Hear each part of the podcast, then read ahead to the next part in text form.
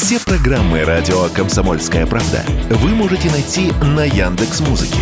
Ищите раздел вашей любимой передачи и подписывайтесь, чтобы не пропустить новый выпуск. Радио КП на Яндекс Музыке. Это удобно, просто и всегда интересно. Политика на радио КП. Владимир Варсобин для радио «Комсомольская правда». Понимаю, что большинство абсолютно равнодушно к футболу, а еще больше к футболу российскому. Канадскому парку юрского периода, где сосредоточена всякая бестолковщина с древними замшелыми названиями. Торпеда, Динамо, Спартак. Но трагедия в этом маленьком мире – которая получила название «Айди уйди», очень показательна для современной России.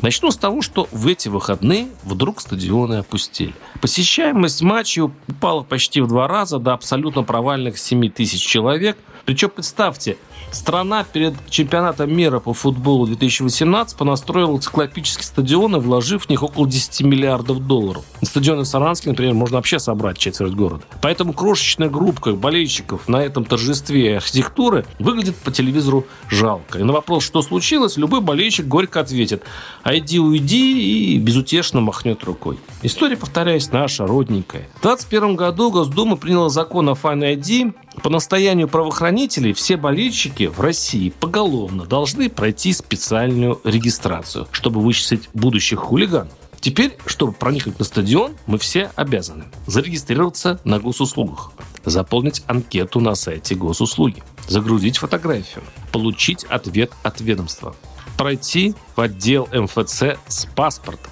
пройти идентификацию, удостовериться в наличии номера карты болельщика в личном кабинете, если вы хотите взять с собой поболеть на стадион ребенка, девушку или прибывшего из деревни родственника, то сначала их надо также отвезти в МФЦ и ждать ответа соответствующего ведомства. А теперь вопрос. Как вы думаете, на желание силовиков отвести всех болельщиков МФЦ, что ответило большинство из них? Если перевести на литературный, то это звучит так. А с чего вы решили, что мы это сделаем? И начался объявленный бойкот организованного фан-движения, потом стихийный, то есть болельщики, обнаружив, что их не пускают на стадион, принимают логичное решение. Посмотрю-ка я лучше это по телевизору. Или съезжу я лучше на дачу. Или еще трогательнее. Побуду-ка я с семьей.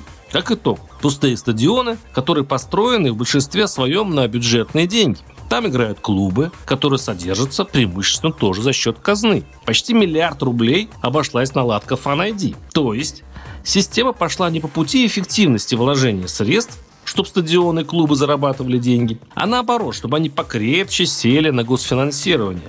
Но, естественно, в таких обстоятельствах отсутствие болельщиков. История это показывает непробиваемую, неизлечимую суть российского чиновничества, заточенного на потратить и контролировать, а вовсе не на заработать и развить.